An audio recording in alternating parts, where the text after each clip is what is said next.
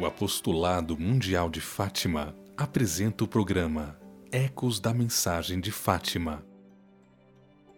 As aparições de Nossa Senhora do Rosário de Fátima. Depois das três manifestações do Anjo da Paz, em 1916, a Lúcia, de nove anos, e a seus primos, Francisco, de oito anos, e Jacinta, de seis anos, na localidade chamada de Aljustrel, em Portugal, aproximava-se um novo ciclo de aparições, agora de Nossa Senhora. Naquela época, ou seja, em 1917, a Europa vivia o flagelo da Primeira Grande Guerra Mundial. E muitos países estavam envolvidos neste conflito, espalhando a morte, o medo, a dor e a destruição. Portugal atravessava uma grave crise de mudança de regime político.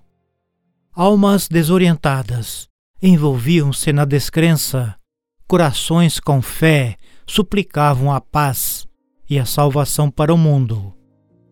Foi nesta atmosfera humana que brilhou o belo e risonho dia 13 de maio de 1917.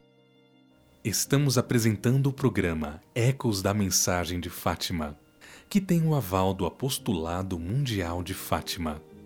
Você é nosso convidado, você é nossa convidada a nos acompanhar nesta série que traz até você a mensagem de Fátima. Envie para nós os seus comentários e as suas sugestões no e-mail ecosdamensagem-de-fátima@gmail.com as aparições de Nossa Senhora em Fátima são um sinal de Deus para a nossa geração.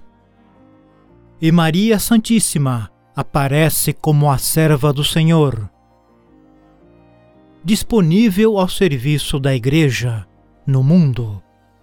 As aparições de Nossa Senhora em Fátima têm a intenção de preparar a Igreja para o futuro, de modo profético podemos mencionar as palavras de João Paulo II, hoje elevado às honras dos altares.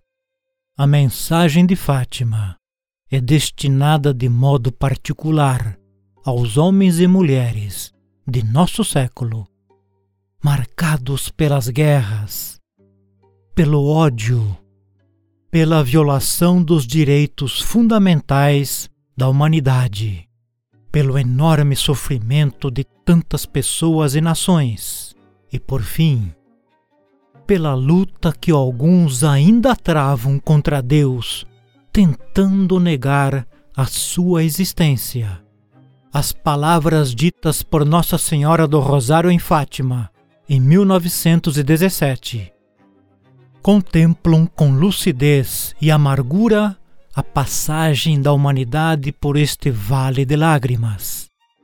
Depois das palavras contidas nas Sagradas Escrituras, é talvez a denúncia mais forte e impressionante do pecado no mundo, convidando toda a Igreja e cada um de nós a um sério exame de consciência.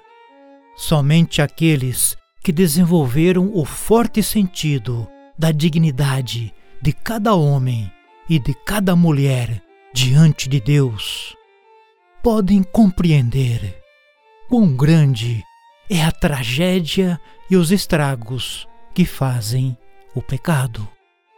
E como a perda do sentido do pecado é, antes de tudo, a perda do sentido de tudo aquilo que é verdadeiramente humano com a tentativa de eliminar Deus das consciências.